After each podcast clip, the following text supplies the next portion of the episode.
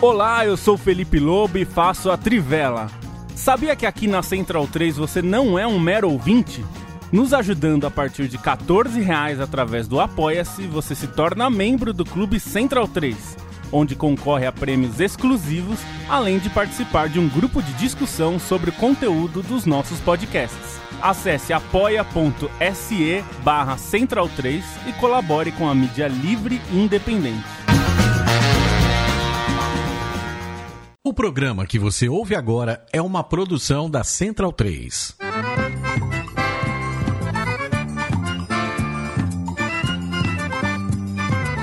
Começa agora com Gil Luiz Mendes, o seu podcast de futebol nordestino.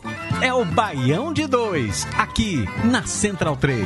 Então vai já pra sala que hoje tem Baião de Dois.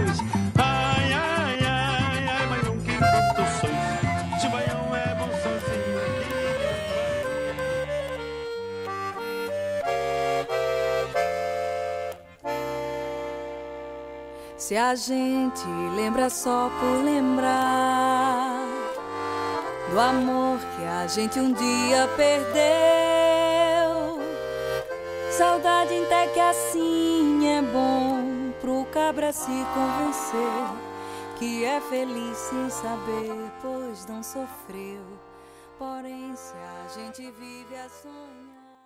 Olá, ouvintes do podcast mais querido em linha reta do Nordeste, o seu, o meu, nosso Baião de Dois. Que nem começou, mas já está em clima de saudade ao som dessa incrível interpretação de Luci Alves, que nem Giló. E saudade desse mês que está terminando, né? A gente está gravando a- agora na noite de, de quarta-feira, dia 31, fechando com chave de ouro o mês dedicado às mulheres, né?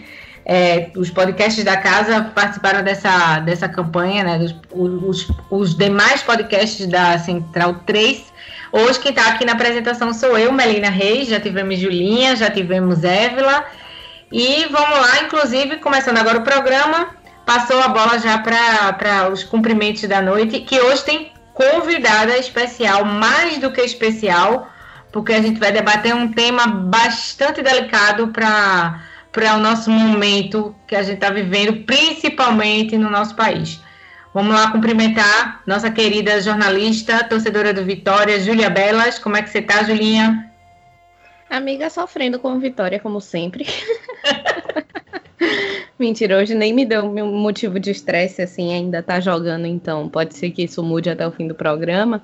Mas estamos nessa, né? É, eu- engraçado que a gente estava falando antes da gravação que de responder assim, aí, como é que você tá? E você respondendo automático, tudo bem, quando na verdade não está tudo bem. Então eu já ia falar que não, tá tudo tranquilo, tudo bem. Mas é a vida. A gente Obrigada. pergunta no automático e acaba respondendo no automático, né? Mas Exato. precisamos precisamos ressignificar a jornada do tudo bem na pandemia. Concordo 100%. E aí, já dando spoiler, que a gente vai falar um pouquinho de BBB hoje também. É isso mesmo. E agora vou dar os cumprimentos para nossa querida Ana Flávia Nóbrega, paraibana torcedora do Campinense, mas que, como eu, não tá querendo falar muito do seu clube, não, porque, enfim, né? É só dor de cabeça, mas enfim. Fala aí, Aninha. Boa noite, gente. Um prazer estar participando daqui pela primeira vez. Depois de muitos convites, eu finalmente consegui adequar a minha agenda super lotada à gravação desse podcast, que é um marco muito importante né, na história do futebol nordestino, inclusive. E é isso mesmo, vou, vou bem por aí. Não estou querendo muito falar do Campinense, não, porque ou a gente passa raiva ou passa vergonha, né? Então, estou evitando, além do mais. O futebol aqui na Paraíba, o estadual ainda não começou, o Campinense só participou até agora de amistosos e passou uma pequena grande vergonha na Copa do, do Brasil, então a gente vai fingindo que nada está acontecendo por enquanto para evitar o desgaste. É, inclusive eu estou fingindo que daqui a pouco, né? né? São 8 e 15 neste momento da gravação. Daqui a pouco tem clássico das multidões lá entre Santa Cruz e Esporte. Eu estou ignorando solenemente porque, né? Os dois lanterninhas da Copa do Nordeste, meu Deus do céu, oh meu Deus do céu. Mas só para não dizer que eu não vou falar nada, do, de, eu vou falar do meu, do meu leãozinho, só para dizer que a eleição a princípio está confirmada para o dia 9 de abril, vamos ver se realmente vai acontecer. Está confirmada, saiu hoje a convocação para a Assembleia Extraordinária, né, lá no site do esporte foi divulgado, e vai ser dia 9 de abril, das 8 às 18. Mel, deixa eu só alertar aqui, como eu falei, né? A gente começa o programa sem estresse, mas começa a se estressar. O Vitória já tá perdendo pro Bahia de Feira, 1 a 0 no Campeonato Baiano. Julinha, eu ia passar a bola para você, mas você já antecipou aí a sua situação complicada, né? Porque é isso, né? Enfim. Mas, enfim, quer, comente mais aí. Como é, como é que tá mais dessa? Mas pelo menos você. Ó, Julinha, pelo menos você tá entre os quatro primeiros na, na, na, Copa do Nordeste, né? Porque eu, Pernambucano eu não quero nem comentar, enfim. Fala aí, Julinha, o que é que você tá. Se dá para se. Você acha que esse ano dá para o Vitória chegar e avançar de fase na Copa do Nordeste? Como é que tá a sua, a sua animação? Amiga, eu desisti de criar expectativas. Eu acho que a gente consegue até avançar, porque a tabela tá embolada, mas agora os jogos do Vitória teoricamente são um pouco mais tranquilos, né? Vai pegar o 4 de julho e o, uh, e o 13. Então, teoricamente, são jogos que o Vitória tem uma superioridade, assim, tem mostrado uma superioridade dentro de campo, então está em situação melhor do que esses dois times, mas é o Vitória, né? A gente nunca pode confiar muito. Mas eu tenho. tô torcendo, mas esperança, esperança mesmo, eu não tenho muita, não.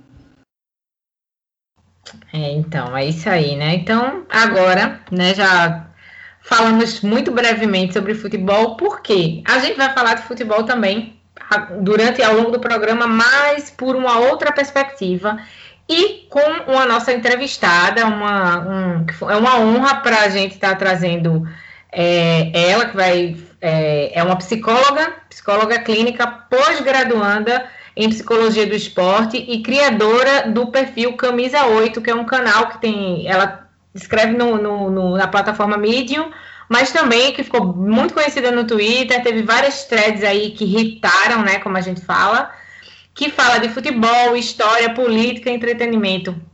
E a responsável por esse perfil maravilhoso é ela, a Fernanda Lima. E, olá, Fernanda, tudo bem?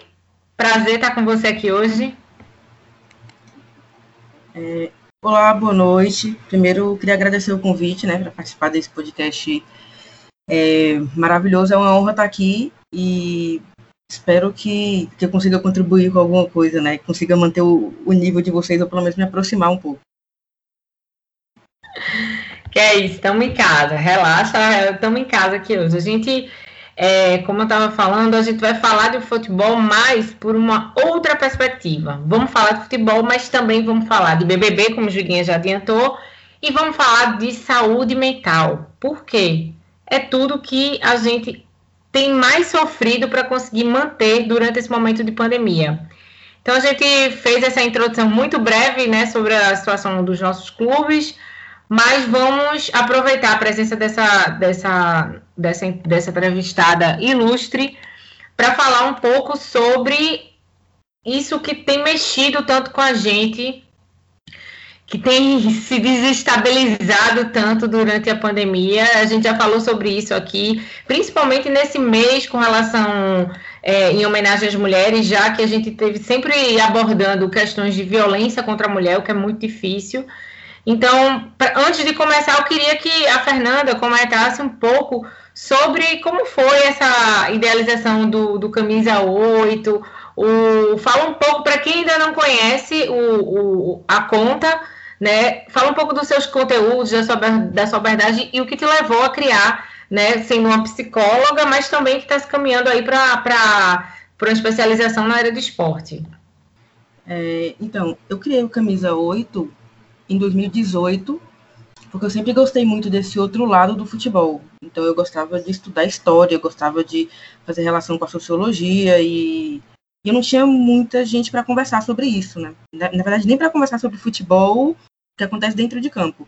Então, assim, as minhas amigas não gostam tanto de futebol, eu não tenho muitos amigos homens e, e como eu sou jovem, né, ainda e eu, eu não tinha não tinha muita gente para conversar porque tá, os meus tios conversavam, mas já, ah, o que, que você tá fazendo aqui, sabe? Bem aquela coisa de machismo mesmo, de meio que eu não saber, não poder saber, na verdade, o, o tanto que eles sabem, acompanhar o tanto que eles acompanhavam. E aí eu falei, ah, as redes sociais servem para isso, né? Então, é, vou tentar me aproximar das pessoas e conhecer pessoas para conversar sobre futebol é, nas redes sociais. E eu criei o Camisa 8, comecei a compartilhar lá as, as histórias que eu li, as coisas que eu achava legal, que eu achava massa. E, é, e aí foi crescendo, assim, eu, eu juro, eu sempre falo isso, mas eu juro que eu, eu não esperava que crescesse tanto, né?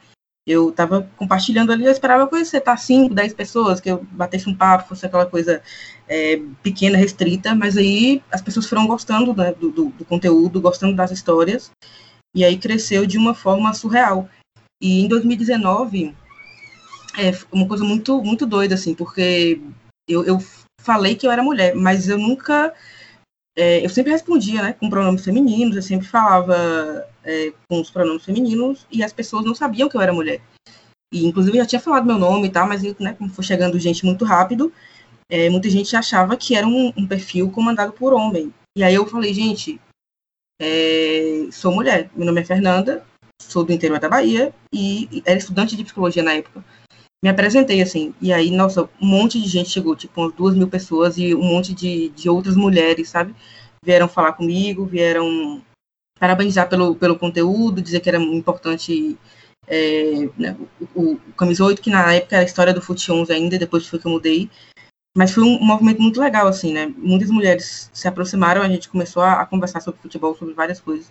E depois disso, assim, as coisas deslancharam mesmo, né? Hoje o, o Camisa 8 está com 22 mil seguidores, eu não sei direito. Mas é, é, toda vez que eu olho é uma coisa meio surreal, assim. E aí, assim, o, o intuito da página, né, foi para conhecer pessoas e acabou que eu conheci muitas pessoas, né? Acabou que, a, através do Camisa 8, por exemplo, que eu estou aqui falando com vocês. Exatamente, verdade. E, Fernanda, eu vou começar já, eu vou começar com a pergunta é, já para você. Eu queria saber, na sua visão de, de psicóloga, porque é interessante ter sido uma psicóloga que, que abriu um perfil para falar sobre futebol e trazendo essa abordagem. Mas eu queria saber, para você, assim, como, como que você vê esse retorno e toda essa pressão é, para permanência do futebol, enquanto a gente está disparando, já estamos aí beirando os 4 mil mortos diários né, é, no, no país por conta da Covid. Então, eu queria saber, você, como psicóloga, como é que você vê essa situação no Brasil, com toda essa pressão para que o futebol permaneça? Eu, eu, eu costumo comentar lá na, lá na página, né, que, assim, para mim é um, absurdo tremendo, e, e, eu escrevi um texto no, no blog falando por que, que a gente deve odiar o futebol.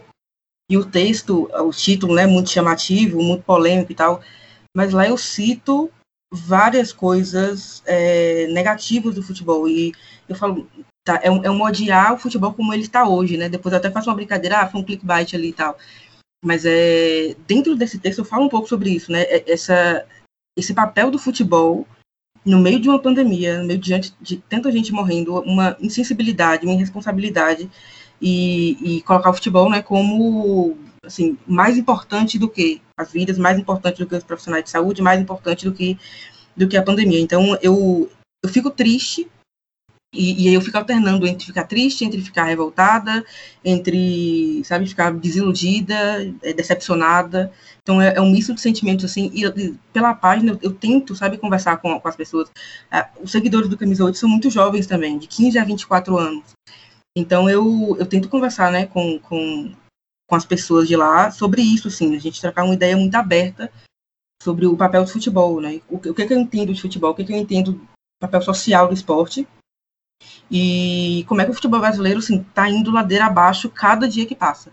É, é, trocando né, leito por, por jogo, que foi o que a Federação Paulista fez, por exemplo, né, com a cidade de Volta Redonda, e aí joga um jogo para cá, joga um jogo para lá, achando um lugar para poder né, que, que, para poder fazer a bola rolar no, no meio de, de um, um caos desse. Então, assim, é, para mim é a confirmação de que o futebol está completamente, completamente, completamente atolado na questão comercial, né, no dinheiro, e, e é isso, assim, a, a questão social dele está cada vez mais difícil e, e acho que a gente precisa de uma mobilização muito grande mesmo para não deixar isso acabar, porque está complicado, assim, eu, como eu disse, eu, eu, eu fico alternando entre a tristeza e a revolta, é realmente difícil de lidar. Eu fico até me perguntando assim, porque. E aí vai até tanto para a Fernanda quanto para a Aninha.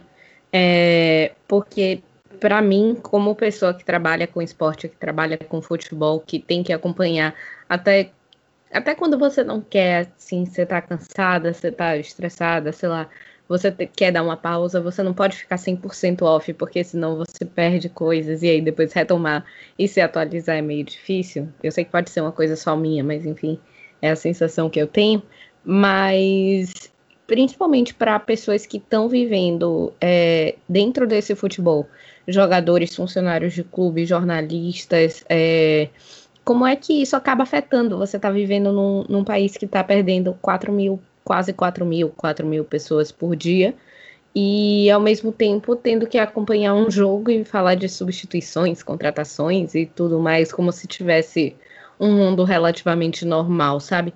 Aí eu queria que Fernanda respondesse pelo lado mais, enfim, psicológico da coisa e a Aninha também falasse sobre o trabalho que ela está fazendo cobrindo a, a Copa do Nordeste pelo Nordeste FC.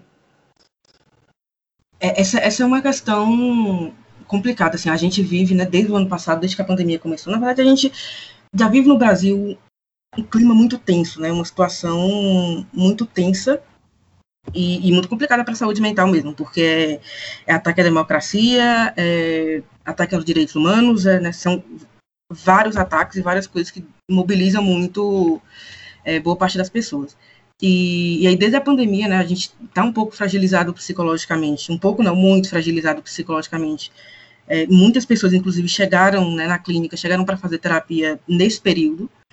E, e assim, eu, eu não trabalho com futebol, né? Eu estou estudando psicologia do esporte, é, mas eu não trabalho diretamente com futebol, tá? Eu estou ali, leio, acompanho, né? Faço algumas coisas no, no perfil, mas não é, eu não tenho a obrigação de fazer isso. E aí eu fico pensando os profissionais que tem mesmo, né?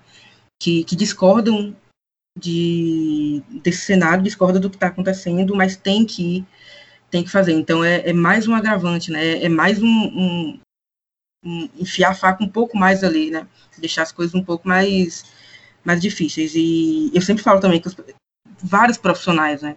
Os profissionais que cobrem a pandemia, os profissionais que estão envolvidos nisso, né? Jornalistas, é, nesse caso, que precisam também de uma atenção, precisam também de um cuidado, porque não deve ser fácil estar o tempo todo falando de, da quantidade de mortes, falando do, né, das idiotices que, que, o presidente do Brasil, por exemplo, fala, o presidente e os outros é, aliados dele, e, e, tendo que cobrir isso, tendo que relatar e ao mesmo tempo né, falando sobre, sobre pessoas que morrem, sobre famílias que estão perdendo é, entes queridos. Então, assim, é, é, um, é uma situação devastadora né, para todo mundo e os profissionais que cobrem o futebol que tem que fazer. É, eu imagino que seja muito difícil. Assim, eu não, não, não conversei, não tive contato com, com nenhum desses ainda é, para falar sobre isso, mas é um bom tema. Assim, é um, é uma questão importante da gente prestar atenção mesmo. Bom, gente, é, do meu lado, é, para quem ainda não conhece meu trabalho, eu estou fazendo a cobertura da Covid-19 pelo jornal União, onde eu sou repórter desde antes do primeiro caso confirmado aqui na Paraíba e desde todo esse período, há mais de um ano agora, recém-completados, eu venho trabalhando diariamente com a cobertura específica e exclusiva da Covid-19. Então, durante esse processo, eu tenho observado muito, não só em mim, como em outros colegas jornalistas, esse adoecimento mental mesmo, de é, a gente precisar reportar é, todos os dias mortes de pessoas que, na maioria das vezes, a gente sabe que não são só números. Hoje mesmo, é, na Tô de Plantão, a gente está trabalhando em sistema de feriado, porque como outros estados da, do, do, país, né, a gente acatou, o governo do estado acatou esse regime de feriadão para tentar evitar a circulação maior aqui no estado da Paraíba. E a gente está trabalhando nesse sistema de, de folgas e de estar tá cobrindo é, em plantão. Hoje, por exemplo, acabou que a, que a folga caiu para mim e a gente bateu o recorde de óbitos é, no, re, no boletim diário e também de óbitos por data de, de ocorrência. Nessas últimas 24 horas, a Paraíba teve o maior registro. É, foram mais de 70 óbitos e mais de, e sendo 50 deles somente nesse intervalo de 24 horas. E um deles, por exemplo, era um primo meu, foi um primo meu, uma pessoa extremamente iluminada, é, que se fazia muito presente na vida de todo mundo da família. Então, é, machuca ainda mais a gente que trabalha com jornalismo. E como a Júlia falou, eu também estou fazendo, estou trabalhando na cobertura da Copa do Nordeste, né, pelo Nordeste FC, e isso tem se tornado cada vez mais doloroso, porque eu percebo muito a sociedade enfrentando e incorporando o futebol apenas como um projeto de entretenimento para as pessoas, né? Muitos dirigentes de futebol, inclusive, falam que o, o futebol ele não pode parar porque precisa gerar entretenimento para as pessoas ficarem em casa, né? Como se é, não fosse algo muito maior do que só entreter as pessoas, muito maior do que só o circo, como a gente costuma chamar historicamente. Na partida, por exemplo, da, da terceira rodada da Copa do Nordeste entre Botafogo e Sampaio Correia, lá no estádio Almeidão, quando a gente olha para a nossa direita, é, quem já visitou o estádio vai saber, tem um, um viaduto logo ao lado. E sempre que eu olhava para aquele lado do gramado, uma ambulância passava. E até hoje, é, no, no dia seguinte, o jogo foi no sábado, no domingo foi o dia que a gente mais registrou óbitos. E eu estive durante a transmissão da partida o tempo inteiro que olhava, é, pensando, meu Deus, as pessoas estão. Porque é o caminho que, que leva ao hospital de referência no tratamento da Covid-19 aqui na Paraíba, que é o Hospital Metropolitano, que fica em Santa Rita, região metropolitana de João Pessoa. E eu passei o jogo inteiro pensando, meu Deus, as pessoas estão indo é, para o hospital dentro dessas ambulâncias para morrer. E menos de 24 horas depois, eu tive essa confirmação de que as pessoas elas realmente estavam ali naquele caminho para ir morrer. Então, na nossa cabeça é, de jornalista, cresce muito essa preocupação de que as, as pessoas e principalmente as entidades representativas do futebol, elas coloquem o futebol acima de qualquer coisa e, e, e acima de qualquer coisa, acima da vida das pessoas, né? A gente sabe que são esferas completamente diferentes é, entre o futebol do eixo que, que consegue se manter mesmo com, com, estádios fechados e o futebol marginal, né? O futebol aqui no Nordeste, dos clubes menores de Série C e Série D, por exemplo, que não conseguem se manter. E aí é doloroso também para a gente que está vivendo esse bastidor saber que é, existe essa apreensão de parar o futebol também por conta dessas pessoas, desses jogadores, dessas pessoas que trabalham diretamente com o futebol, né? A gente avalia e avaliza esses dois lados da moeda. É uma pressão psicológica muito grande para esses jogadores, é porque na grande maioria das vezes eles recebem salários bem abaixo de 3 mil reais ou 2 mil reais.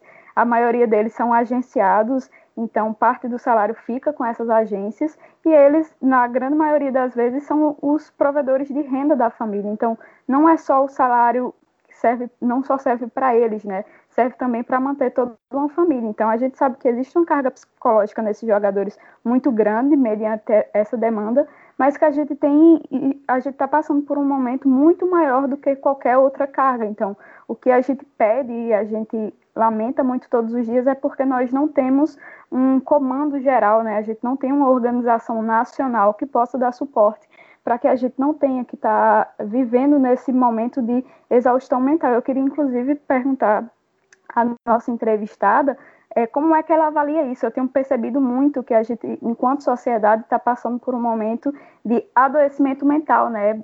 Onde é um adoecimento mental e adoecimento moral da sociedade, onde as pessoas elas pouco se importam ou banalizam a dor do outro, né? Elas só passam a se importar quando acontece consigo mesmo. A gente está falando de futebol também aqui no podcast, que é o nosso tema norteador, e, por exemplo, a gente estava vivendo até agora há pouco a incerteza é, sobre a realização da, do clássico tradição entre 13 e Botafogo, que vai fechar aí a, dessa quinta rodada, não, minto eu, da sexta rodada da Copa do Nordeste, que vai fechar a rodada amanhã, na quinta-feira. A gente não. A partida seria realizada aqui em João Pessoa nesse fim de semana, mas por força do decreto estadual é, teve que ser transferido para outro estado. A CBF achou por bem transferir o jogo para Brasília. É, após isso, o jogo ia ser no estádio Bezerrão, e o estádio alguns dias atrás passou a não poder ter a partida por conta é, da, da construção de um hospital de campanha. Então, é uma sequência de fatos que deixa a gente muito estarrecido por ser tão notório que, que as pessoas e as entidades estão colocando o futebol acima da vida das pessoas, né? É, a CBF entrou em contato com o governo para transferir a construção do hospital que seria no gramado para o estacionamento para que não atrapalhasse a realização das partidas. E acabou que o jogo foi para foi transferido para outro estádio. Ontem a justiça decretou que as partidas elas não poderiam acontecer a partir do dia 1 de abril, então as delegações de 13 Botafogo viajaram hoje aqui da Paraíba sem ter certeza que a partida seria realizada. E agora no comecinho da noite o governo conseguiu é, derrubar a decisão judicial para que a gente tenha sim a partida em um estado onde tem 99% de vagas de UTIs ocupadas. Então é uma sequência de banalização e de ignorância mesmo da dor do outro. Eu gostaria muito que a nossa entrevistada falasse como que ela percebe isso. E já peço perdão por falar demais, gente. É...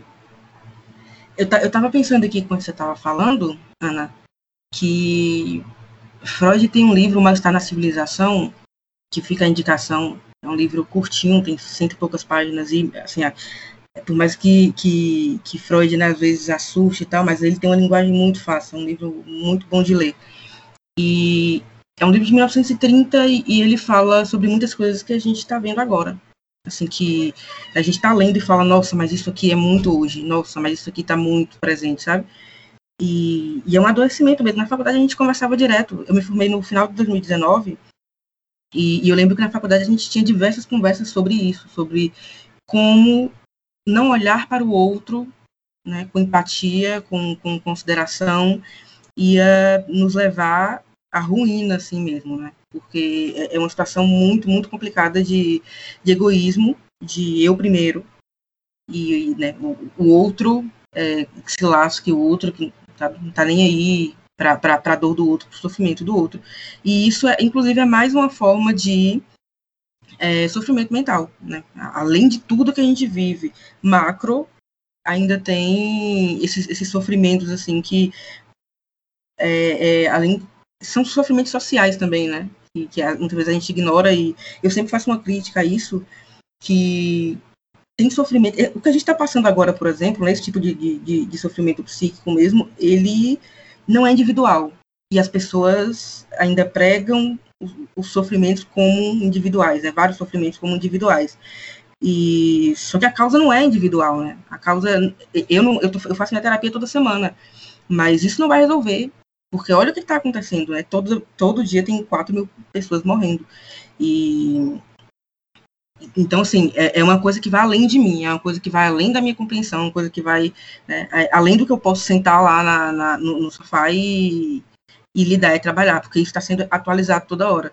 Então, assim, é uma, é uma situação muito delicada a que a gente vive. E eu, sinceramente, eu sou uma pessoa muito otimista, mas nisso eu fico muito temerária, sabe? De onde é que a gente vai parar. Porque eu lembro que no começo da pandemia tinha aquela coisa de vamos sair melhores da pandemia, a pandemia vai ensinar. E eu falava, cara, eu não acho, sabe? Eu, eu não acho que vai ser muito por aí, não, porque eu já vi algumas coisas, né?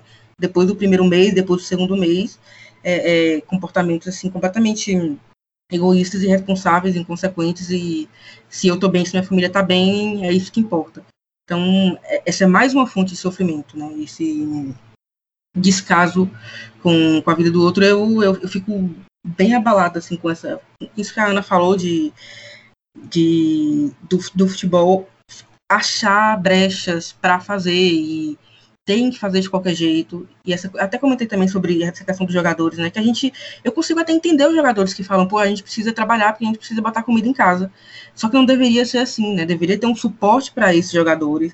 E aí a gente fala o quê? De, de um auxílio financeiro da CBF, do governo, não sei, é, de achar alguma ação para que ele não fique entre a cruz e a espada.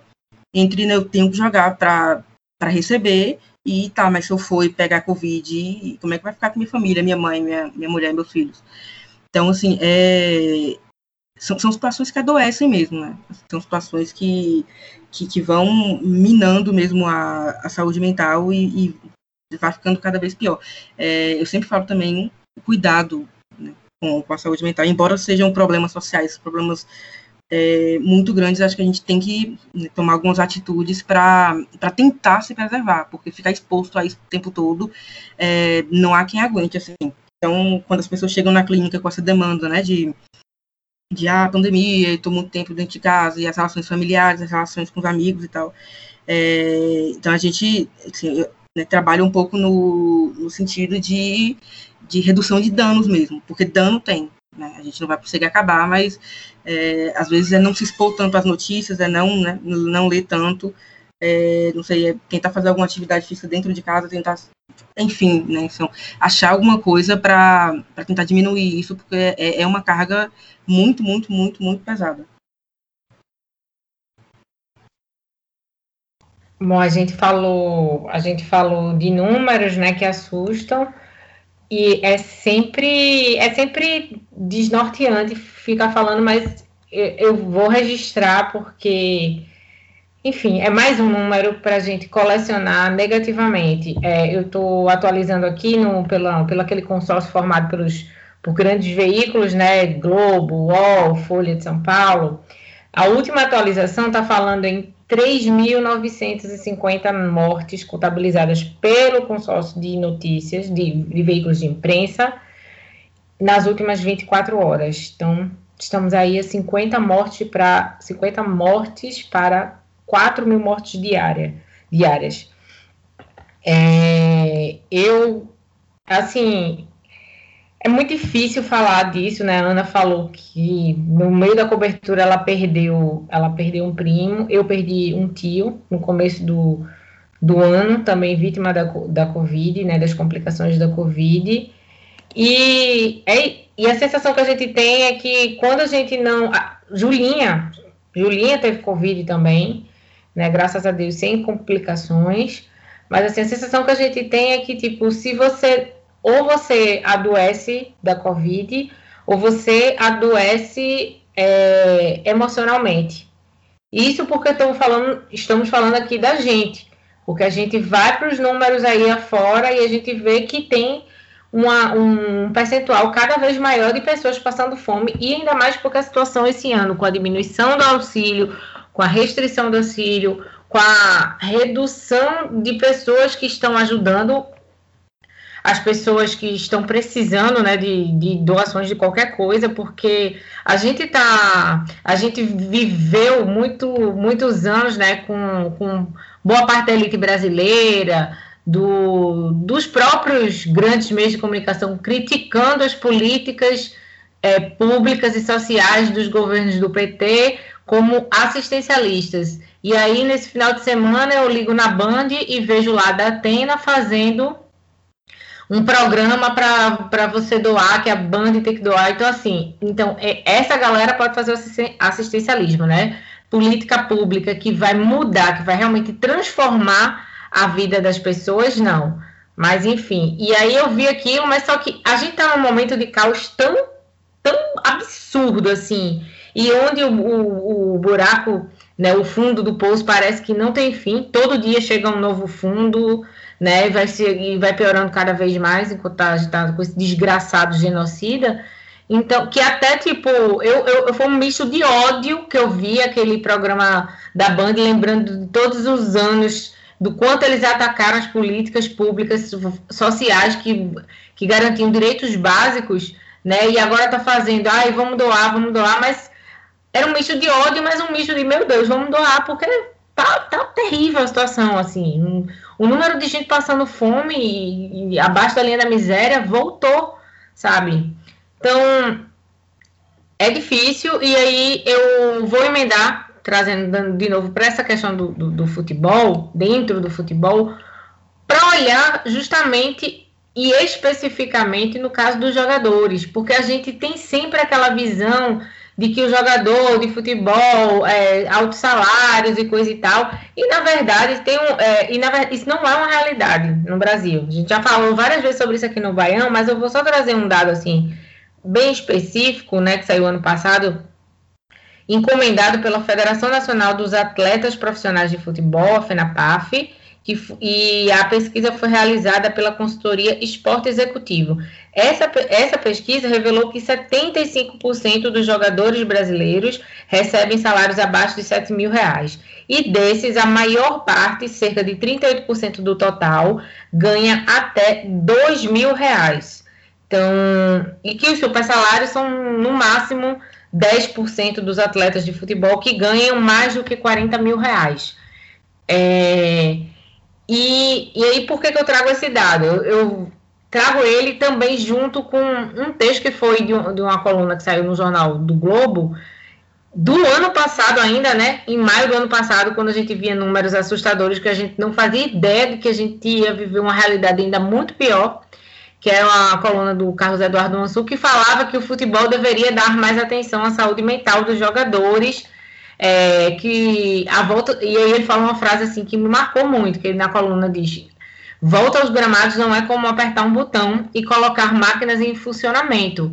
Por quê, gente? Quando a gente fala isso, isso que ele, ele traz, não é como apertar o botão, não é automático. Ah, vamos voltar, é só, é só, é só deixar sem público.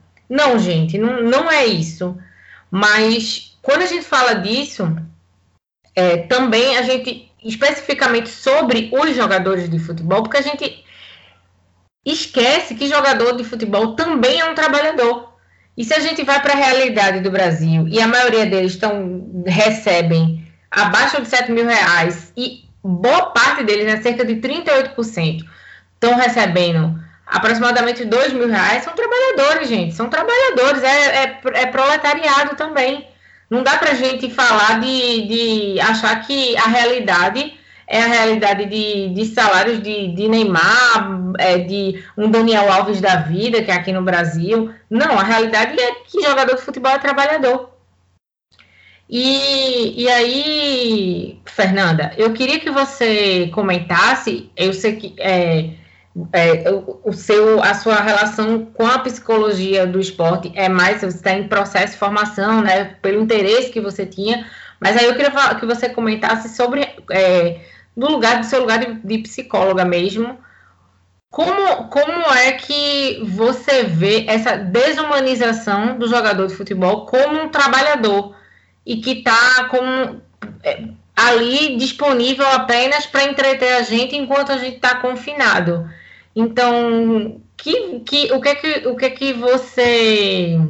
Como que você vê essa situação? Como é que você vê é, a necessidade do suporte, do acompanhamento desses jogadores nessa época? E, na verdade, o suporte psicológico para toda pessoa, mas assim, falando especificamente dos profissionais de atletas, ele deveria ser em qualquer momento e não somente, ah, vamos disputar uma Copa do Mundo, tem que ter uma psicóloga disponível. Vamos disputar a final de um título internacional, tem que ter. Não, não é para essa situação. Mas mais do que nunca nesse contexto que a gente está de pandemia, porque parece que os jogadores são é, é, brinquedinhos que tem que entreter uma população que está confinada e de alguma forma.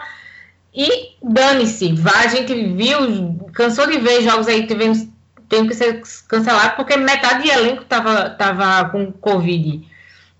Então, Fernando, eu queria que você falasse sobre o, a importância, a assistência e sobre, desses profissionais que estão nesse lugar, porque o jogador de futebol, numa hierarquia, é, ele está muito abaixo do dirigente, que é quem está sendo muito mais favorecido com a, com, a, com a continuidade do futebol em plena pandemia. Então, eu queria que você comentasse isso. É, eu sempre bato na tecla também, desde que eu comecei a me interessar por psicologia do esporte, ainda na, na graduação. E eu lia as coisas, né, li os materiais e os relatos. E assim, é um é uma coisa muito estranha como o futebol trata a psicologia, como o futebol trata a saúde mental. Isso aí tem, assim, eu entendo que tem uma, uma clara, um claro, né, atravessamento do da questão financeira. Foi extremamente importante isso que vocês disseram, essas informações sobre é, o salário né, dos jogadores, que parece que todos os jogadores de futebol são milionários, e a realidade não é essa. E a, até com jogadores né, milionários super famosos de Série A, que estão jogando, em, vão sair para a Europa e tal, é, já é um descaso muito grande, é, um, é uma assim, eu escrevi uma matéria para o Peleja falando sobre isso e, e eu citei três é, exemplos dos últimos treinadores da seleção brasileira. É, Dunga falou que não precisava de psicólogo, que né, ele mesmo cuidava. É, Filipão também falou isso, Tite também falou a mesma coisa, e que, que eles davam conta. Né? Então, assim, é, é, é, um desconhecimento, é um, é um. Como é que se diz a palavra? É, mas é, é um desconhecimento, é um descaso, na verdade, com, com a saúde mental, que é, é muito preocupante. O futebol tem uma resistência muito grande de falar sobre saúde mental, de falar sobre cuidado é, psicológico do, do, dos atletas. Na, na Série A, por exemplo, são dois ou três times, se não me engano, que tem psicólogo. Os outros não têm. Tem nas categorias de base porque é obrigatório, porque são, são menores de idade, a Lei Pelé exige. Mas nos clubes profissionais não, não, não tem.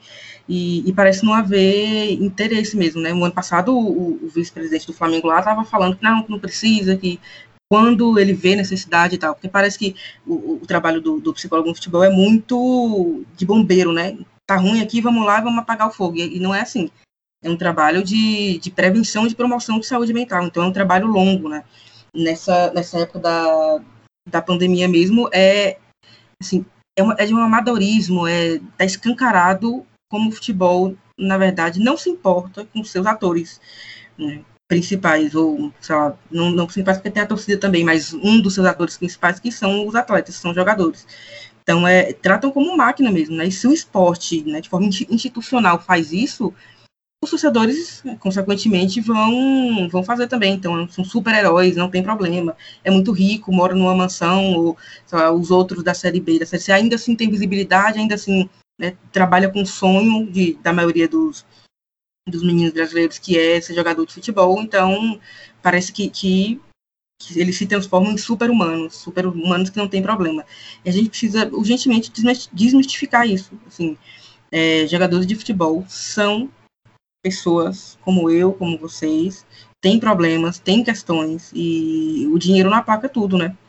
Se fosse, se fosse assim, não tinha é, aquela velha coisa, não tinha rico com, com problema, não tinha rico com depressão, com ansiedade, com, com outros, né, com transtornos é, mentais. Não, então, assim, é uma coisa que não tem, não tem ligação, e o futebol tem uma resistência muito grande, eu sempre bato nessa tecla, a gente precisa quebrar essa resistência. E... Fernanda, Oi. só que você falou essa questão dos ricos, não só eles têm problemas, como eles sabem da importância que bancam analistas, Exato. né, psicanalistas podem bancar, né? Então, é, esse problema de saúde mental não, não enxerga gênero, não enxerga classe social, não enxerga raça, todo mundo tem. Exato. E, e é, como eu disse, assim, é, é desesperador ver, sabe, que, o, que o, os próprios clubes, e aí eu falo sempre, profissionalização dos clubes, né? A gente precisa, precisa ter profissionais ali é, que entendam isso, que entendam, nossa, é, será que é tão, será que é tão difícil de entender que um psicólogo na equipe para fazer, né, e a gente não fala de psicólogo vai ganhar fortuna, né, porque não ganha nunca, mas é, é um psicólogo que vai ter um olhar atento para aquele grupo e né, para aqueles jogadores individualmente, porque o treinador não tem. Assim, ele sabe, vai, conversa, motiva, mas motivação não é suficiente. Então, eu estava eu, eu vendo uma entrevista de Gabriel, jogador do, do Corinthians, quando voltou, ele tava, não, tem que voltar mesmo, porque a gente em casa tá ficando muito ansioso, a gente em casa tá, é, a situação tá difícil e tal, e, e aí eu, eu lembrei que isso você falou, né, parece que é um, é um botão que aperta, então eles acham que não, vai lá e, e joga, entendeu, é, é só físico, né, tá, tá dando para correr, tem fôlego, pronto, vai lá. E, mas é uma mudança de rotina, não, não, tanto quando parou, quando o futebol parou e eles tiveram que ficar em casa, quanto na volta também. E aí isso foi feito assim completamente de forma aleatória, assim como a preparação dos atletas é feita, de forma completamente aleatória. Nessa matéria do Peleja, por exemplo, eu falei com a Aline Calandrini, né, ela é jogadora da seleção brasileira, Santos, Corinthians, e ela me falou que, que não tinha, assim, que elas se preparavam sozinhas, botavam música no vestiário, alguém dava uma, uma palestra motivadora e vai, entra, né, bota a chuteira e, e resolve lá. Então, assim, é, é um descaso muito grande e, e eu torço muito para que a gente, mais uma vez, se mobilize para cobrar isso. Pra, eu acho que os jogadores também, né, poderiam é, pensar um, um, pouco sobre isso. Eu não sei as pessoas que, que rodeiam ali, que para cobrar a associação de jogadores, por exemplo, acho que, que é isso o nome, mas para começar a cobrar isso, porque é, é extremamente importante assim. Bom, aproveitando o gancho da Fernanda, eu queria trazer aqui três exemplos práticos para que a gente entenda e ilustre bem o que é isso de uh, o mercado do futebol entender os jogadores como parte da, da máquina, né, parte do espetáculo e não como atores que sofrem também, que são humanos também, que também configuram patologias distintas. É, de, no começo do mês de março, acredito, o Lisca treinador do América, ele falou em uma entrevista que era incabível que a gente continuasse com o futebol em pleno funcionamento, né? Que a gente achasse que o futebol, que não existe contaminação no futebol e que a gente precisasse mantê-lo para manter as pessoas entretidas, né? Essa lógica de que o futebol é um espetáculo e que é, precisa viver sob essa lógica do, entre, do entretenimento, né? De estar tá vendendo essa imagem para a população. E ele falou, quando ele falou, gerou um mix de revolta, inclusive entre outros personagens dentro do próprio futebol. O Renato Gaúcho ele foi convidado por alguns veículos de imprensa para soar como um contraponto ao Lisca, né, falando que o futebol precisava voltar porque as, as pessoas precisavam ficar em casa para poder assistir o futebol e o futebol poderia atuar nessa frente de enfrentamento à Covid justamente como uma ferramenta para tentar evitar aglomerações. E aí se esquece, por exemplo, que em partidas decisivas desde 2020, é, o futebol não só foi um gerador de aglomerações, como foi também um fator primordial para o aumento de óbitos nas cidades onde houveram essas decisões de campeonatos e as torcidas ignoraram que a gente estava em um contexto de pandemia, os clubes também ignoraram esse, esse contexto de pandemia e ignoraram seus torcedores e a saúde deles quando, em momento algum, eles emitiram qualquer tipo de, de comunicado pedindo para que as pessoas não fossem ao estádio, por exemplo. E aí, é, no dia 14 de março, se não me engano, depois de uma partida do, do Sergipano, o Júnior Mandacaru, um atacante para quem é torcedor do Nordeste, é bastante caricato, já teve passagem por vários times é, da região, inclusive aqui na Paraíba. O Júnior ele fez um apelo, um contraponto muito mais válido do que o Renato Gaúcho trouxe ao Lisca, né, que é justamente essa lógica de que o futebol marginal ele não se sustenta, que esses jogadores eles precisam estar trabalhando para poder manter a si e a toda a sua família. Então, existe essa pressão psicológica também. Ele pediu, até pelo amor de Deus, que, que as autoridades fizessem alguma coisa para não parar. Se vendeu aos jogadores, inclusive, a ideia de que o, o, futebol é esse ambiente totalmente seguro, porque os jogadores são testados. Enquanto comunicadora que trabalha diretamente com, com a Covid-19, eu aproveito o espaço para falar para as pessoas que fazer o teste não significa que você não vai ser contaminado não é uma via de imunização, muito pelo contrário, se você está fazendo teste com frequência, quer, algo quer dizer, né? Quer dizer que você está cada vez mais exposto a, a, ao vírus e isso é um problema. Mas muitas pessoas fazem assim, fazem o teste e acham que porque fizeram o teste elas podem estar tá vivendo em festa, tá, podem estar tá vivendo em outros ambientes que não vai ter perigo, não vai passar por outras pessoas, porque quando estiverem contaminadas, quando descobrirem que estão contaminadas, é, vão passar ali 10 diazinhos em casa, como a Fernanda falou, é, dez dias depois o dirigente pega aquele jogador e repõe como se fosse uma peça de um quebra-cabeça, como se não houvesse é, resquícios da, da, da Covid-19 no corpo, como se não houvesse nada, né? E aí o Júnior Mandacaru, ele deu um relato, nesse relato emocionado, a gente pode enxergar muito essa diferença entre o, o, dos dados que as meninas trouxeram aqui no, no Baião também, sobre essa como a gente vive uma ilha imaginativa de que todo, a gente acha que o futebol é milionário em todas as suas esferas e não é. O futebol paga altos salários a jogadores em clubes de Série A, em clubes principalmente da região sul e sudeste do país, porque existe uma cadeia econômica, social e política que fez com que aquela região pudesse se estruturar para pagar esses altos salários aos jogadores. Mas marginalizado disso, distante disso, a gente vê uma realidade totalmente oposta, como as meninas trouxeram aí. Então, para os jogadores, estar em campo é uma questão de vida para eles. E a gente vale lembrar que maior, nesse primeiro semestre do ano acontecem os estaduais, né? E na maioria desses estados, Norte, Nordeste ou Centro-Oeste, próprio Sul e Sudeste com cidades e estados mais afastados desses grandes centros e desses grandes eixos, o jogador ele tem um contrato de literalmente pelo menos ou menos de seis meses. Então ele precisa render muito nesses seis meses para poder ter perspectiva de ser convocado, ser contratado para um outro clube para dar prosseguimento ao seu trabalho de jogador de futebol é, no restante do ano, né? Então, além de viver essa incerteza enquanto jogador de futebol, se daqui a seis meses ele vai ter uma garantia de que vai ter renda, nessa realidade pandêmica ainda existe essa outra realidade paralela que a gente a qualquer momento pode ficar sem futebol e a maioria dos clubes simplesmente param de pagar os salários porque não tem condições de estar tá pagando salário com o jogador em casa, sem estar tá oferecendo nenhum tipo de, de retorno ao clube, né? A gente lembra que pagamento de salário de jogador não é um bônus que o clube faz, não é uma bonificação, é uma obrigação, porque, como a gente trouxe aqui, eles são também trabalhadores, né? E a gente precisa, é, enquanto torcedores, também recobrar a, a, a, consciência de que eles são pessoas, de que eles são humanos.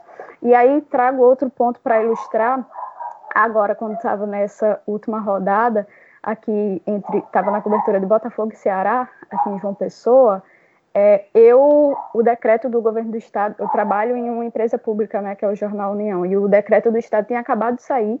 Eu dei a notícia durante a transmissão e anunciei também ao, aos representantes dos clubes e das federações que estavam ali, e eu pude ver claramente o impacto da notícia de que os estádios, de que a atividade esportiva ela seria paralisada por 15 dias, né, no estado.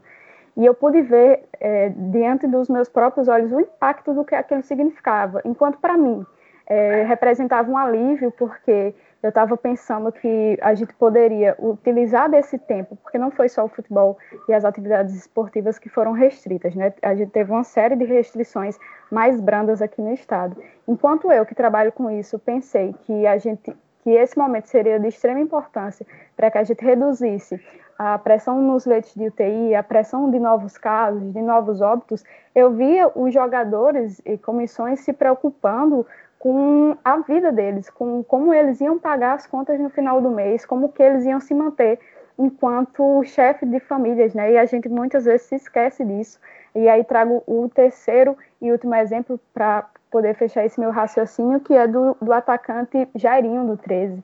Ele a gente sabe que jogadores de futebol vivem muito por esse sonho é, de achar que quando se tornarem jogadores de futebol eles vão conquistar a ascensão, justamente por isso que a gente constrói de que o futebol é esse meio extremamente rico em todas as suas vertentes, né? O Jairinho, quando ele tinha 17, quando ele tinha 16, 17 anos, ele foi contratado pelo Botafogo do Rio de Janeiro.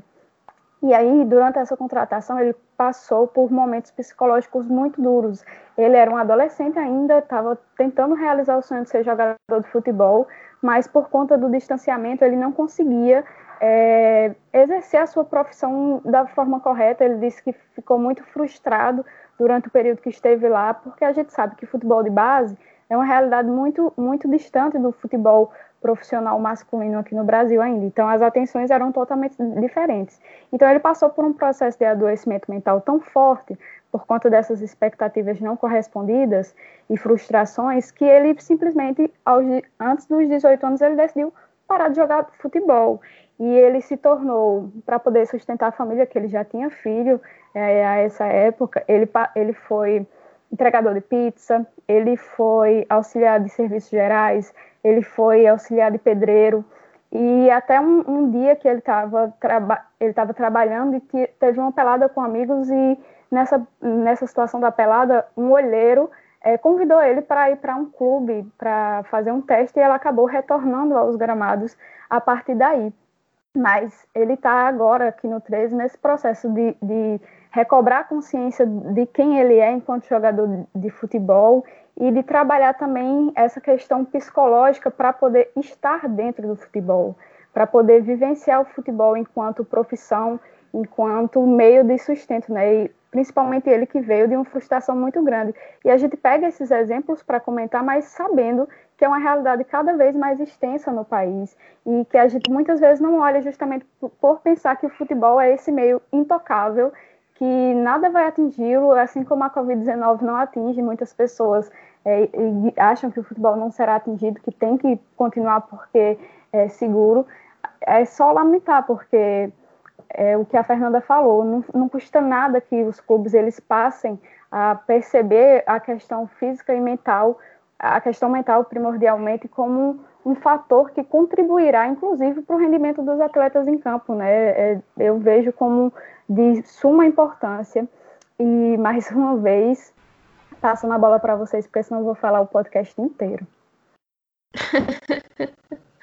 é, não. E a gente, eu, o que mais me faz pensar, principalmente nessa questão dos jogadores, é no caso do Hernando, jogador do Bahia, que marcou um gol, acho que foi contra o Bragantino. E, e aí ele anunciou depois da partida que estava dedicando o gol a um primo que estava internado, e aí na, na mesma semana, eu acho, é, ele anunciou que o primo tinha, tinha morrido, né, de Covid. É, é isso, é como. Eu vi até num comentário no Twitter uma pessoa discutindo com outra, não lembro quem foi realmente assim, mas foi tipo é, alguém pedindo para parar para parar as atividades na, na cidade da pessoa, e aí outra pessoa dizia: Ah, então você vem trazer comida aqui para minha família, você vem trazer, sabe, vai me mandar o dinheiro para eu pagar minhas contas. E é meio isso, assim, a gente, a gente esquece que o futebol é, é, é jogado por trabalhadores e até eles esquecem em vários momentos, né? A gente não tem uma união é, realmente Oi, forte de. Oi. E acho que isso passa também pelo, pelo esvaziamento de entidades representativas não representarem de fato, né? Você estava falando aí de associação de jogadores, mas na grande e tem federações estaduais, a própria CBF, elas estão aparentemente mais para servir ao mercado do que para servir à própria causa mesmo. Aqui na Paraíba, por exemplo, a gente tem é, é a única federação que a, a presidente é uma mulher apesar de que ela acha que as mulheres elas não ocupam o futebol porque não querem, ela também acredita que não existe machismo no futebol, então é uma grande perda aí para a nossa luta feminista e para a luta do, do, próprio futebol enquanto projeto social, né? É, enfim, mas é, a gente passa por esse momento de esvaziamento. Como eu citei no começo do podcast, é, no começo da nossa conversa, as equipes saíram daqui hoje, são as duas maiores equipes do, é, atualmente no estado. As duas equipes saíram daqui da Paraíba hoje para Brasília, sem ter certeza de que a partida ela seria realizada ou não.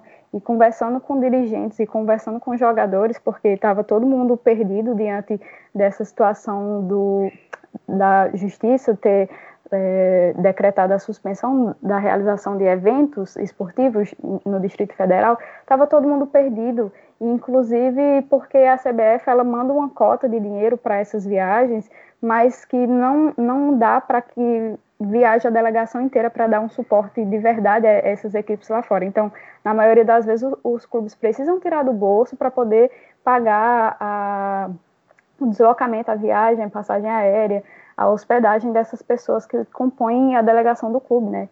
E eu falava com o pessoal do 13, principalmente hoje, e eles falavam sobre a angústia de estar tá viajando sem ter certeza e lamentando profundamente que a, que a federação que deveria, alguém passando de moto, é, a federação que deveria representá-los é, não tinha nenhum tipo de resposta, não tinha feito nenhum tipo de contato com a federação para poder defendê-los de alguma maneira, porque, para quem não sabe, é, representar os seus federados é uma obrigação das federações estaduais, né? E que a gente pouco vê esse processo de representatividade, muito pelo contrário, a gente vê um esvaziamento disso. As pessoas cada vez mais elas querem passar a obrigação para outras coisas, né? Para outros setores, para outras é, instituições ou poderes. Por exemplo, a, a, a federação é, passa, passou a bola hoje para a CBF, falei com o pessoal das competições da CBF, o pessoal da CBF passou para o governo, então a gente vai passando a responsabilidade de um para um,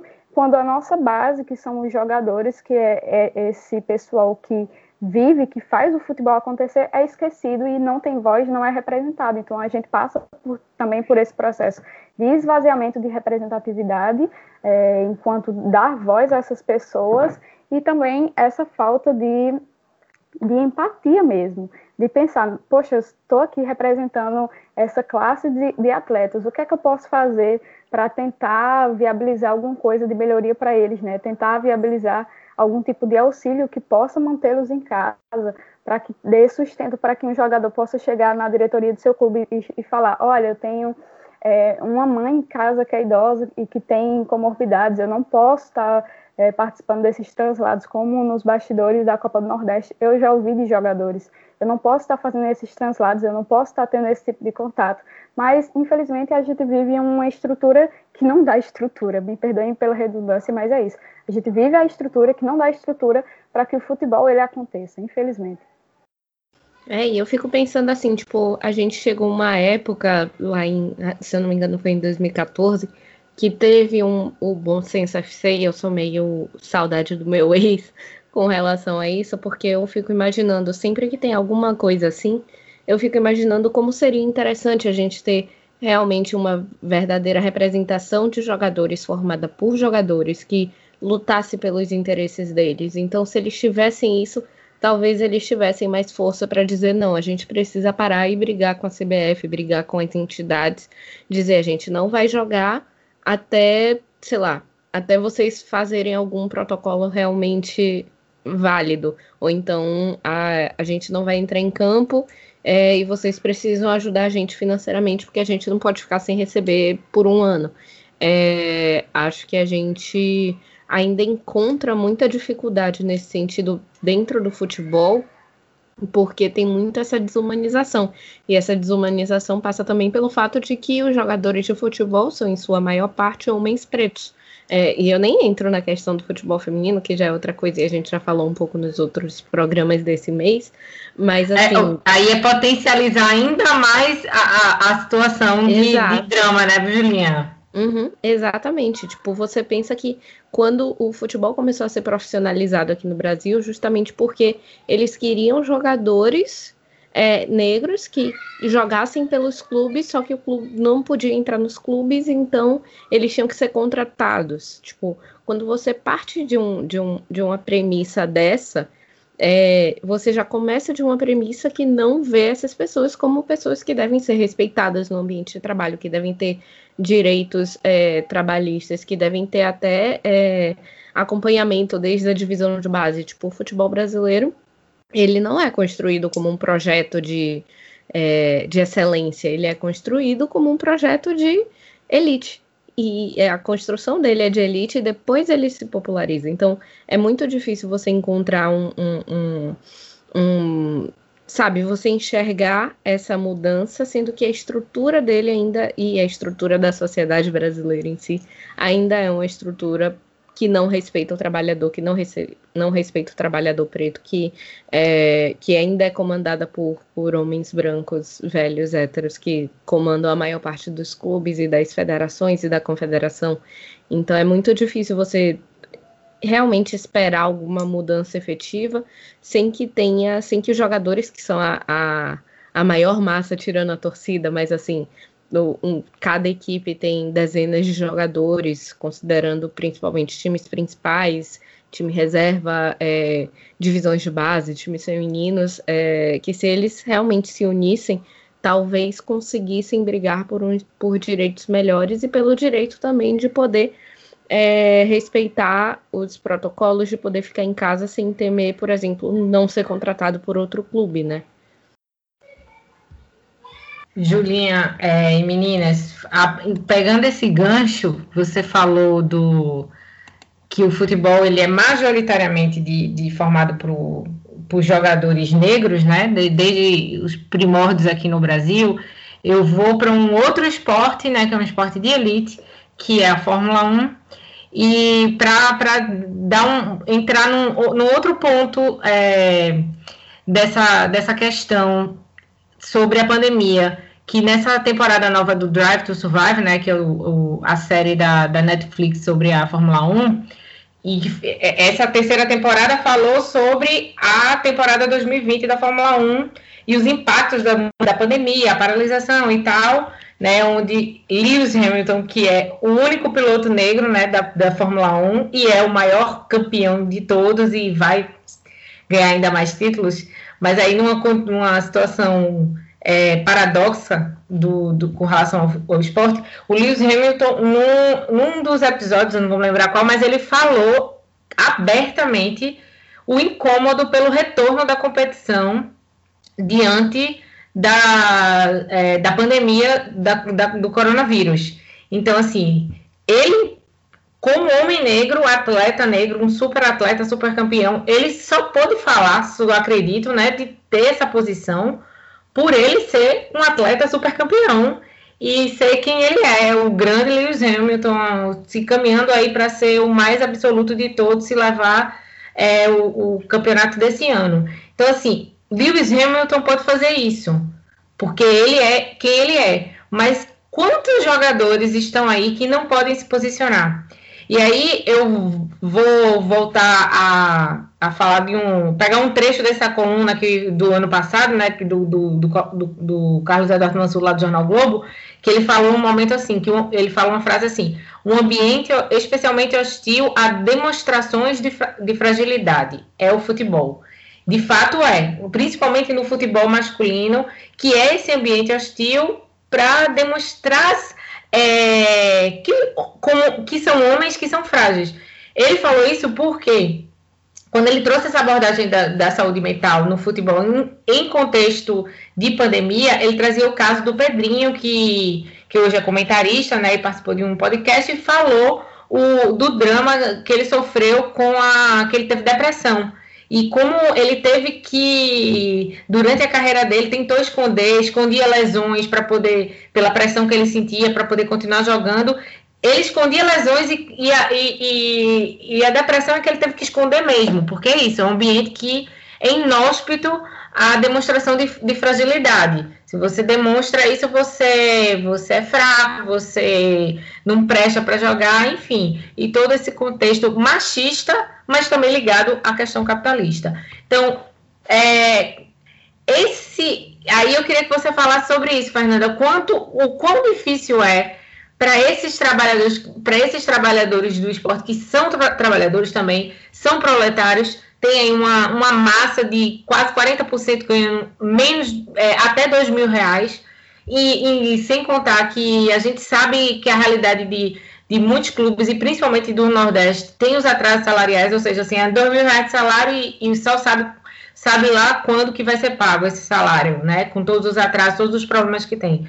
Então, essa coisa de você esconder os seus sentimentos nesse ambiente hostil, esconder os seus sentimentos e não ter esse acolhimento, essa assistência à saúde mental, o quão isso pode é, afetar ainda mais nesse contexto de pandemia é, e em, termos de, ado de adoecimento dessas pessoas quando elas terminarem a carreira ou ao longo da própria carreira, Fernanda?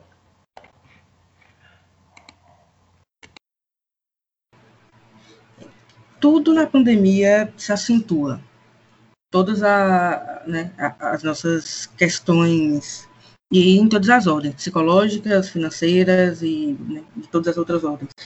Mas tu, tudo isso se acentua, tudo isso toma uma, uma proporção muito grande. E essa, essa última pergunta que você fez, né, esse último, essa última consideração aí, é, é uma coisa que eu penso muito, que é quando esses jogadores terminam a carreira, né, como é que é isso, como é que, como é que acontece, como é que fica a cabeça, porque de novo não tem uma preparação. É, de novo a gente volta naquele tema de jogadores como máquina, né, que vai, joga e quando acaba também sai, bota outro no lugar e sai.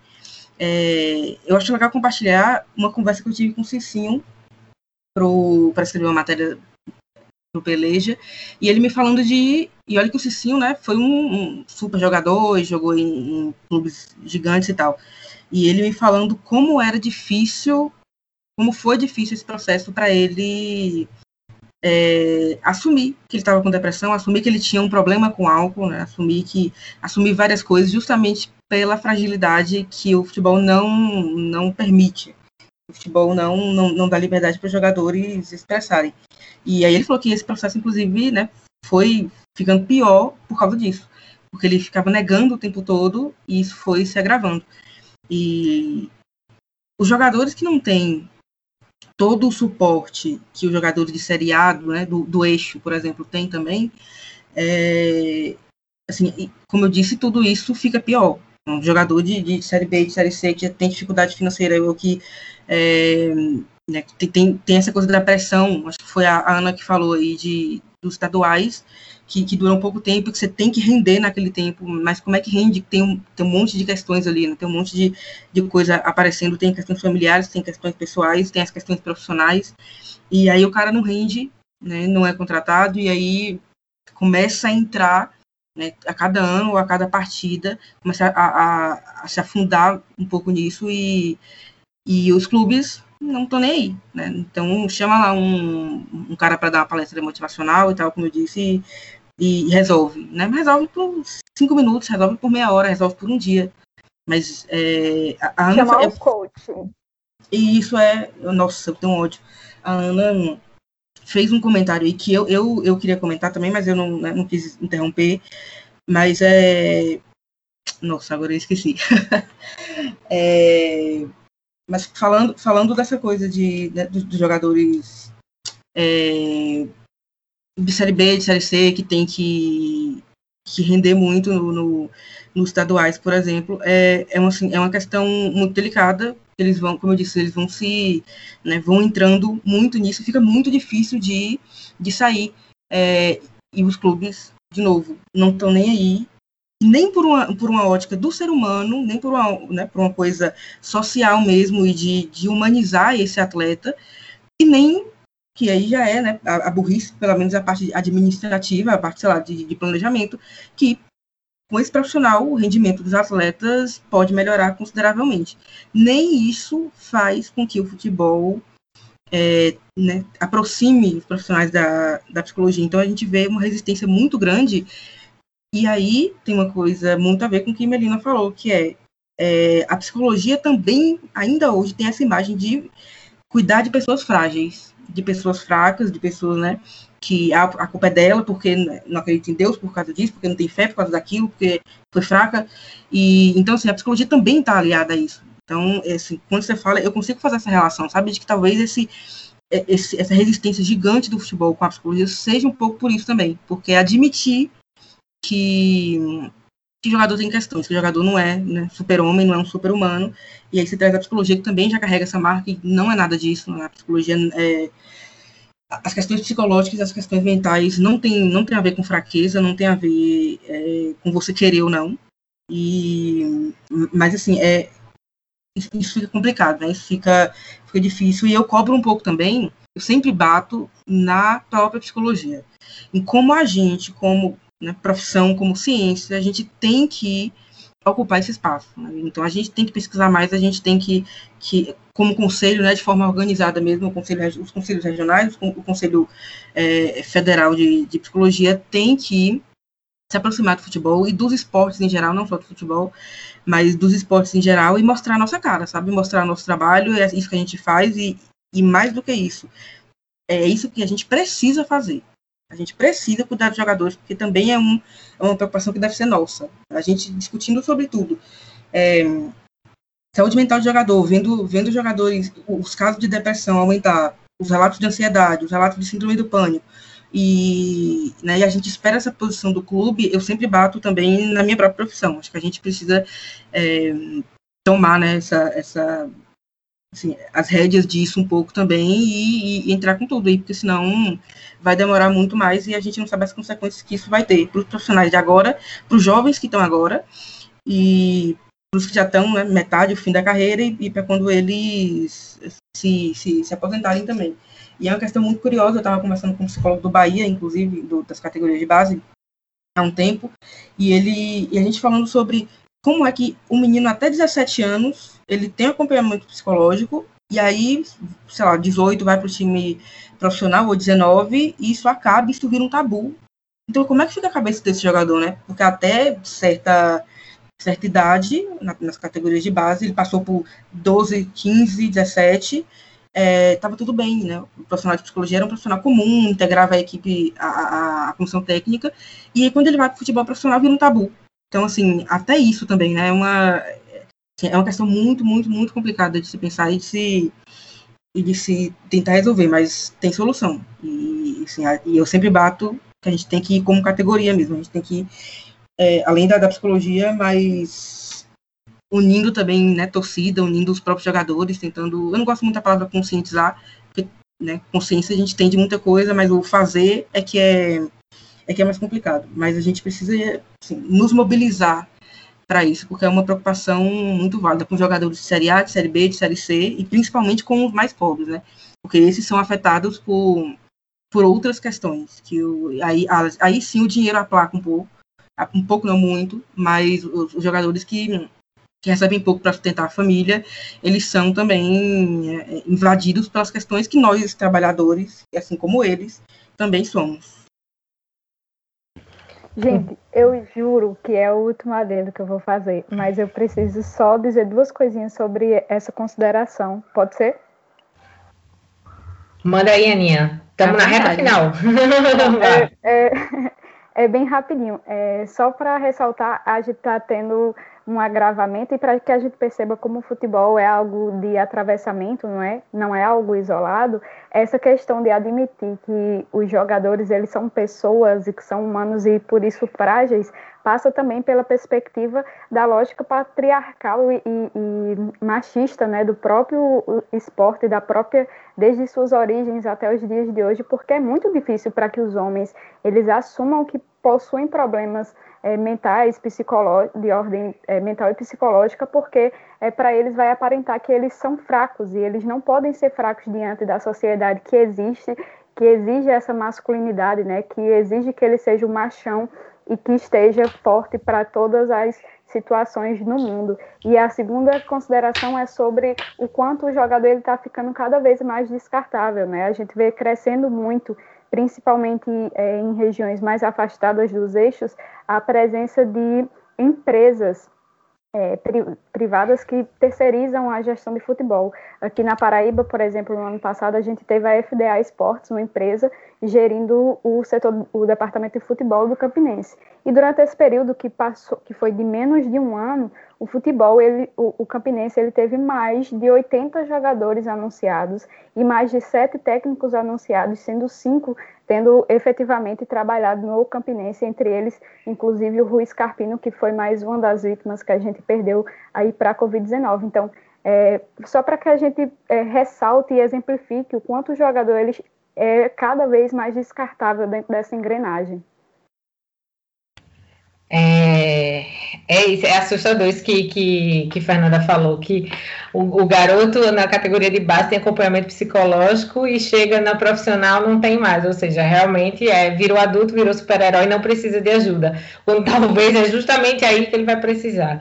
Mas já indo para a reta final, só para não dizer que a gente não falou do Big Brother, porque o programa hoje eu acho que foi muito especial mesmo, é, e estou muito feliz de ter conseguido conduzir, estava super nervosa. Mas, assim, foi muito especial é, trazer esse, essa abordagem para cá. Mas vamos só para falar do outro jogo, que é o Big Brother, mas que é isso, né? A gente que, a gente que tem dois nordestinos que estão que estão brilhando muito no programa, dois nordestinos que continuam, né? Que a, a Lumena saiu. É, e quando houve a eliminação e da Sara... também, não esquece de Kerline. Deus do céu, primeira eliminada. Ah, primeira eliminada, difícil lembrar de primeira eliminada, mas tudo bem. E a Kerline, né, enfim, né, parece que ela é progressista, então não pode esquecer da bichinha, não. Mas, enfim. é, então, eu, é, só porque... Ela é tam... progressista. Eliminamos a loira errada no, no primeiro paredão. É verdade. então, só para fazer uma ponte do BBB, né, com esse, atual, porque ontem a gente teve a oportunidade de ver para tanta gente que desconfia, que acha que é frescura, que acha que só deve procurar apoio, é, acolhimento de saúde mental, quando quem, quem tá doido, né, que é uma coisa extremamente pejorativa e controversa, existe toda uma luta antimanicomial, enfim. Então, só para finalizar, a gente teve a oportunidade de ver nessa terça-feira, na eliminação da Sara, uma crise de ansiedade ao vivo em rede nacional, na maior emissora do país, que foi do Gil, após a saída de Sara. Então, assim, não é independente de torcida, e eu assumo até que é o meu torcida, é, é, minha torcida por ele, gosto muito dele, acho ele como jogador, personagem incrível dentro do Big Brother, mas assim, o quão me deixou angustiada é, vê-lo naquela situação, porque eu já me vi nessa situação. Eu me afastei do Baião ano passado, porque,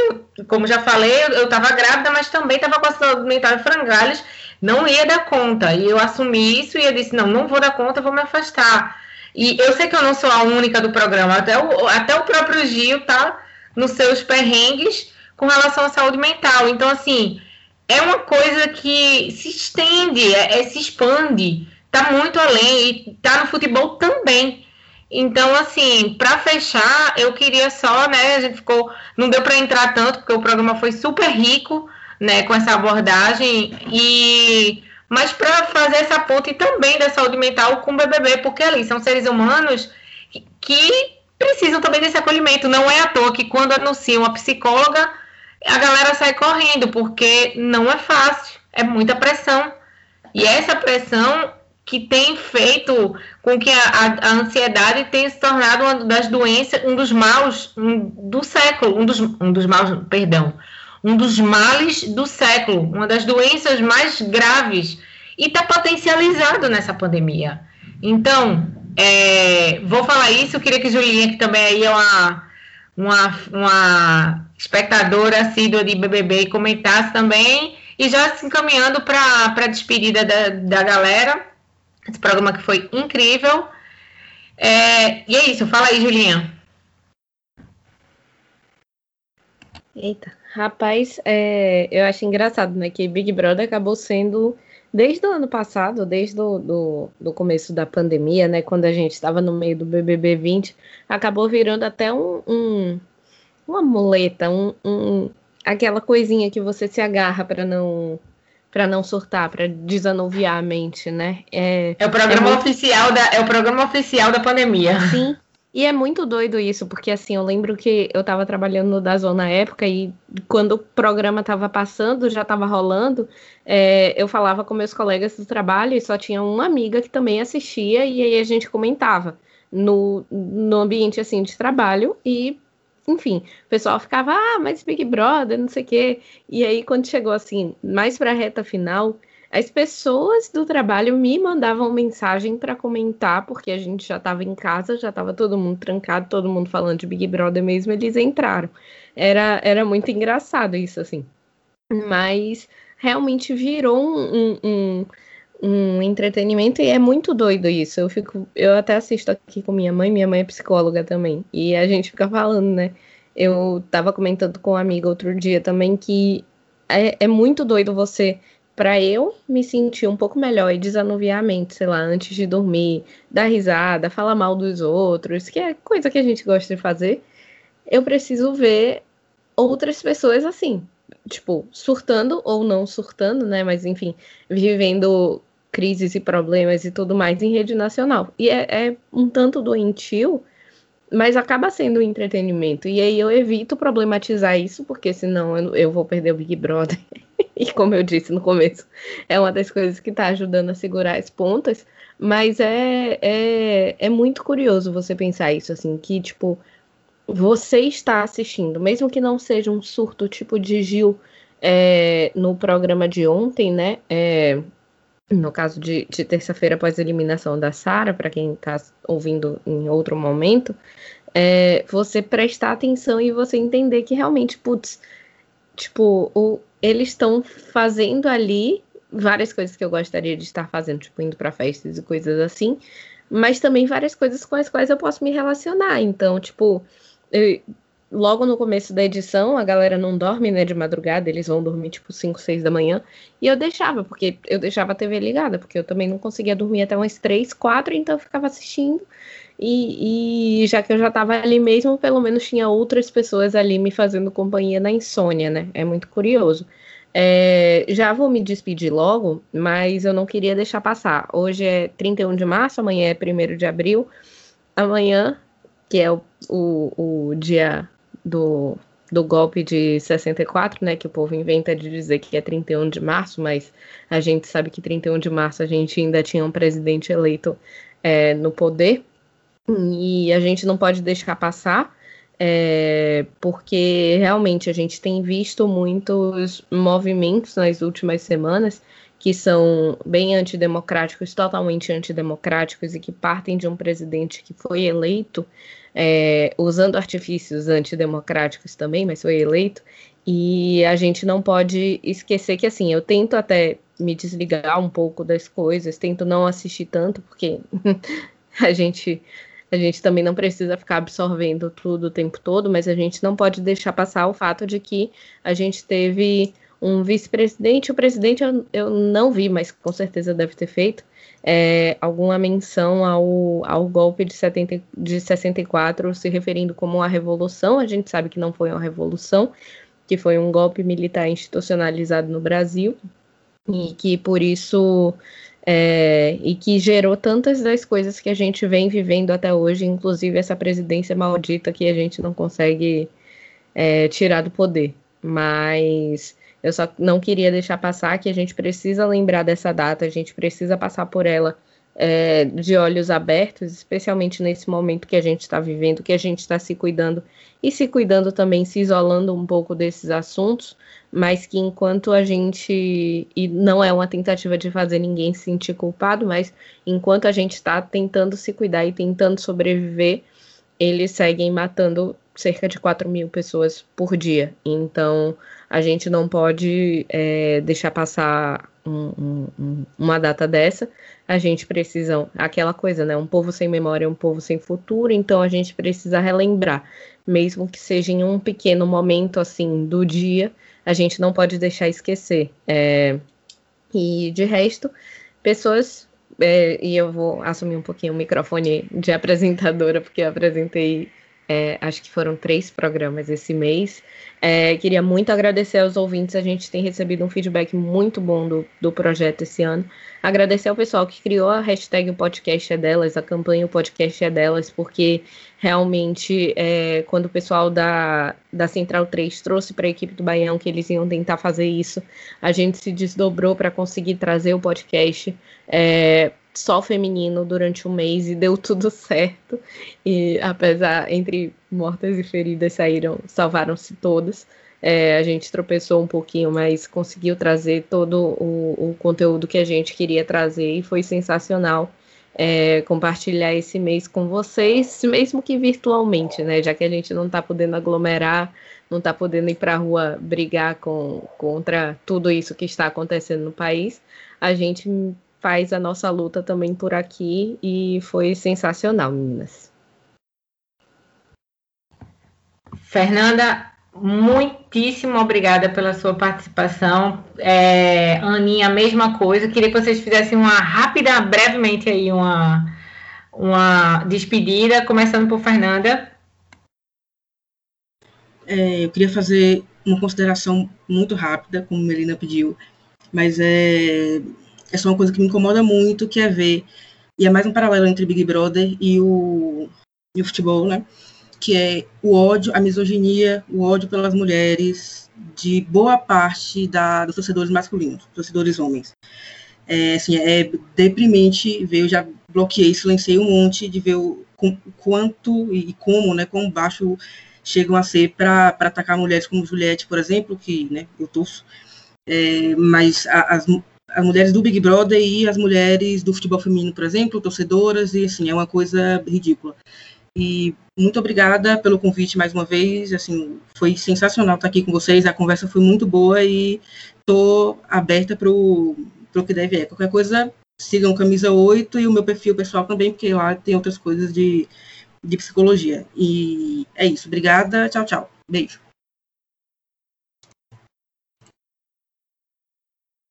Aproveitando a deixa, quero agradecer também pelo espaço, é, ressaltar que é uma iniciativa muito importante, principalmente a partir do ponto de vista de que coloca nós mulheres, né, como capazes que somos de poder falar sobre assuntos diversos, né? Mas fica também o meu desejo para que não seja algo exclusivo para o mês de março, né? Aqui na Paraíba eu sempre pressiono muito na tecla dos meus amigos de imprensa que convidam as mulheres para transmissões, na grande maioria das vezes, quando a mulher ela tem que falar sobre futebol feminino. E a gente é muito capaz e, e talvez até mais competente para falar sobre o que a gente se propõe a falar, o que a gente se propõe a fazer. Eu venho recebendo, em alguns casos isolados, ainda bem, é, questionamentos de alguns torcedores que vêm ao meu direct admirando o trabalho na Copa do Nordeste, mas naquele velho jogo de deslegitimar a mulher, né, perguntar se eu sei mesmo qual é o esquema tático de determinada equipe, se eu sei em que posição fulaninho joga, então, já aproveito também esse espaço para dizer que homens não façam isso, não ajam dessa, dessa maneira nem comigo e nem com nenhuma outra mulher é, que trabalhe com esporte. Se a gente está neste meio, se a gente está resistindo dentro desse ambiente que é extremamente hostil, é porque a gente sabe muito bem o que a gente está fazendo. Então, agradeço a todos e a todas e deixo o meu Fica Juliette muito forte, porque ela é minha conterrânea lá de Campina Grande. A Paraíba está toda unida para mantê-la lá dentro da casa e deixar também um voto de aplauso para o João, que foi quem acolheu o Gil diante dessa crise de ansiedade que ele teve e é quem está é, acolhendo mais fortemente nesse momento difícil para o Pernambucano lá na casa do BBB. E é isso, galera. A Julinha é, realmente apresentou muito bem esses três programas, arrasou. A gente teve alguns probleminhas técnicos, mas mesmo assim, gente, obrigada por vocês, ouvintes, terem compreendido, terem apoiado, terem comentado sobre o programa. Tem sido incrível esses retornos. Julinha deu show mesmo. E aproveitando agora, só nessa retinha final, o Gil vai me matar e vai rir pra caralho quando ele disser Melina pedindo pra galera falar rápido. Mas enfim, sigam as redes do Baião, Baião Podcast, né? Arroba Baião Podcast, tanto no Instagram quanto no Twitter, no Twitter. E também não deixem de apoiar a Central 3, principalmente nesse momento difícil de pandemia apoiar a mídia alternativa e apoiando a Central 3, você está apoiando o Baião. E esse apoio pode ser feito pelo apoia.se barra Central 3. Central 3, é, o 3 é numeral mesmo, tá? Não é, é por extenso. É isso, galera. Um beijão, foi um prazer estar com vocês. E esse foi o último Baião do mês das mulheres.